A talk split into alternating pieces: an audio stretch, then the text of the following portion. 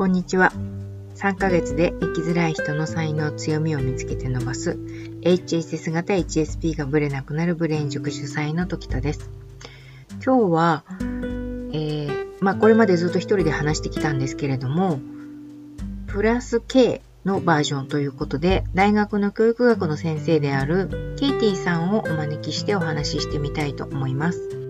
教育学で大学で先生をしているケイティさんとお話ししてみたいと思います。この前あのセッションを受けていただいたんですけど、ここから1週間ぐらいですかね、経ちましたけど、なんかど、はい、会ってみてどんな感じだなと思いました？会ってみてなんかなんていうんですかね、なんかいろいろあのー、なんだろうなんか頑張ったねって言ってもらったような感じがして。あ確かに。そうですね。ななんだろうなんか自分ではいろいろまあなんか問題って言えば問題がないわけではないけど、はい、それなりに頑張って乗り越えてきたのかなみたいな感じを時田さんと話してて思いました。いや確かにあの頑張ってるんですよ。あの頑張ってるんだけどなんか頑張りを全然認められないじゃないですか。まだまだ全然先があるし今のままじゃダメだしみたいな風にめった打ちにする癖がついちゃってるっていうかそういう癖を、まあ、痛み直してもらう。っっていうことも確かに目標にはしてるんですよね。で私自身もそのすごいこうミスダメだっていう風にしてミスがないように生きてきたしその自分の頑張りを一切認められなかったんだよね。ケイティさんがその頑張ってきた結果、まあ、今その先生として教えたりとかしてるじゃないですか。そういうのの中でやっぱり評判は良かったりするんですか？生徒の評判とか。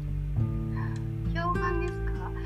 そうですね。あの私実は最近になって教え始めて、うん、まだ対面授業をしたことがなくてコロナでね。コロナで、はい、えーと、ズームっていうか遠隔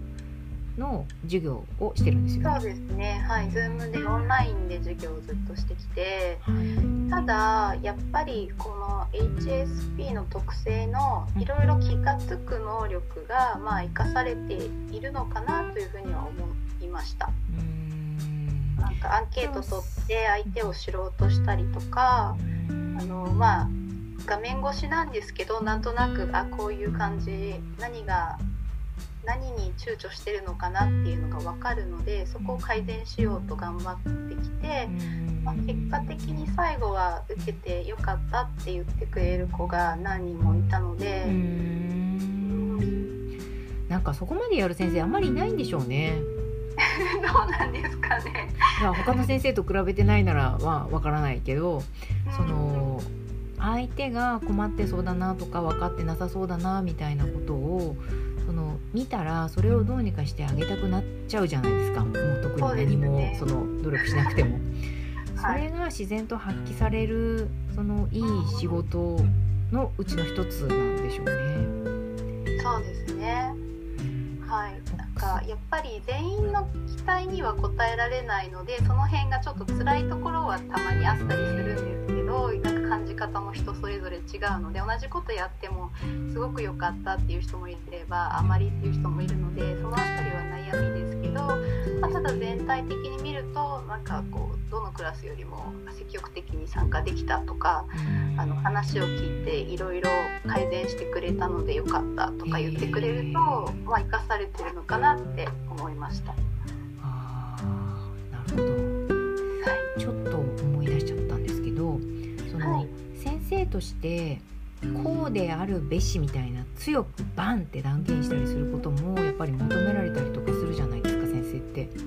ああそうかもしれないですね、私はでもしないです。あ全部どうする、はい、どうするって聞いてあげられる？って感じ？うんそうですね。1回だけあのー、ちょっと強めに言ったことがあってそれはなんかやっぱりちょっと私がこういう感じの話し方のせいもあってか、あのー、優しいってこと？柔らかいってこと？そうです。ちょっと優しいというかあのー、なんていうかあのこの先生大丈夫って思われてしまうというかあるから途中でなんかちょっとあれなんですよね。あの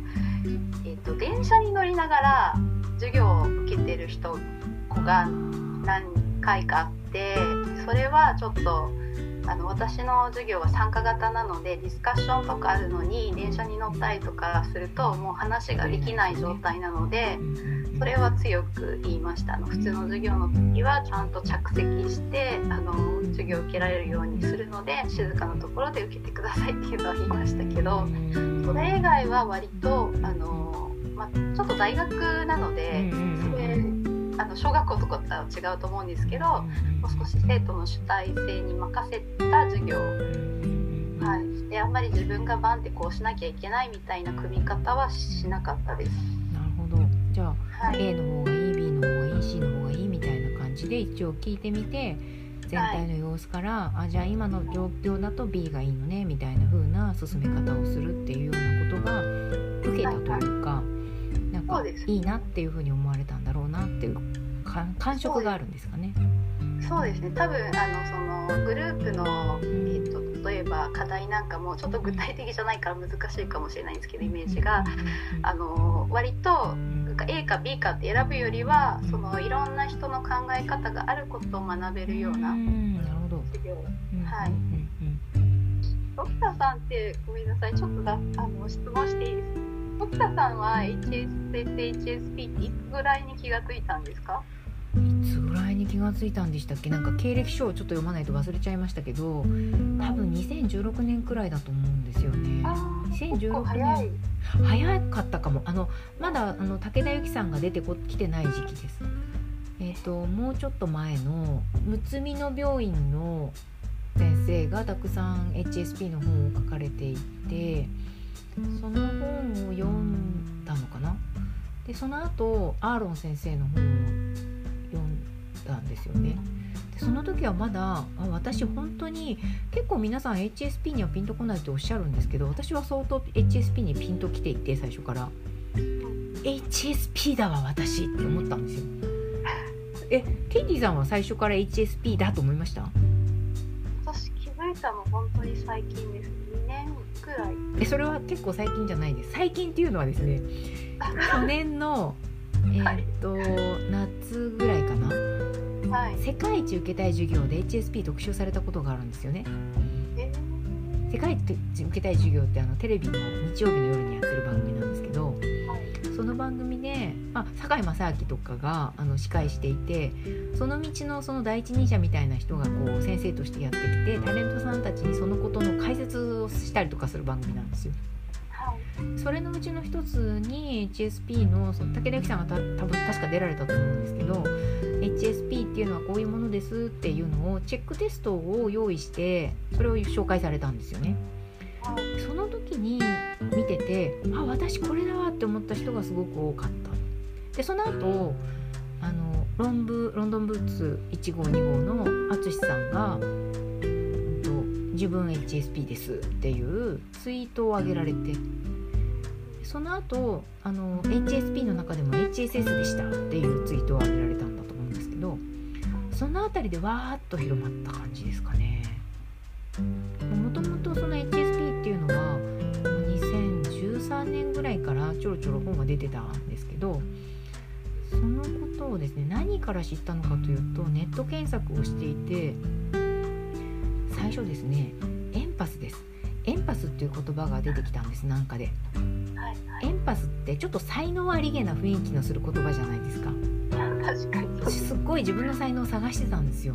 はい、その強み？ストレンストリングストレンジャー？なんだっけ？えっ、ー、とストストロンえなんだっけ？強み発掘の本あるじゃないですかえっ、とねストレングスなんとかっていうああもう聞いてる人は絶対分かってるはずなんですけど、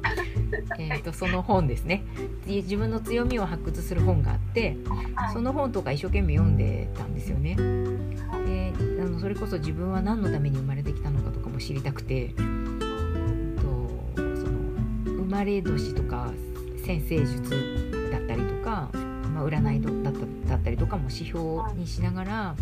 自分は何のために生きてるのか何のために生まれてきたのかっていうことをすっごい探っててで自分の才能は何なのかっていうことを知りたかったんですよ。で才能とか強みとかっていうのを検索してた時に多分エンパスっていうのが出てきてエンパスっていうのは人の気持ちにすごく強く共感する人たちなんだよっていう話だったんですよね。であれちょっと待ってこれ私あるかもみたいな風にも調べていたらそこから HSP っていう言葉が出てきたんでそこにつながってったっていうのがもう本当にリアルに覚えてる流れなんですよ。ケイティさんどういう流れだったんですか？何だったかな。でも結構 やっぱりうんそうですね。時田さんにちょっと似てるかもしれなくて自分自分ってなんだろうみたいなのがすごくあって、あの割と仕事はいつもやりたいことははっきりしてていろんなことしてるんですけど海外で仕事したりとかあの、まあ、日本で OL したりとか今は大学で教えてるんですけどいろいろ変わってはいるけどその時々でやりたいことははっきりしてたのであんまりこうなんか社会の役に立つことに対して自分が何ができるかみたいな悩みはなかったんですけど自分のことが分かってないなっていうのをすごい感じてて生きづらさがあって。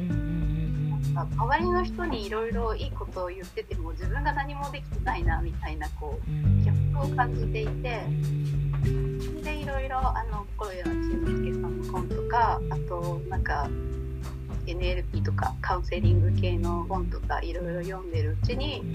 どこかで HSP に当たって多分ウェブが最初だったと思うんですけどそれでいろいろ本読み始めてあこれかもしれないって思ってたんですけどでも時田さんにお会いするまでは別にそういう話をあの本当に2人ぐらいの友人ぐらいにしかしたことがなかったので本当に自分が HSSHSP だっていうのはまあそうだろうなと思ったけどなんか時田さんに確認してもらったって感じですね。ログとかねメルマガとかを読んでる時点で HSS がね HSP だろうとは思うんですけどね。大学の教育学の先生であるケイティさんをお招きしてお話ししました。それではまた。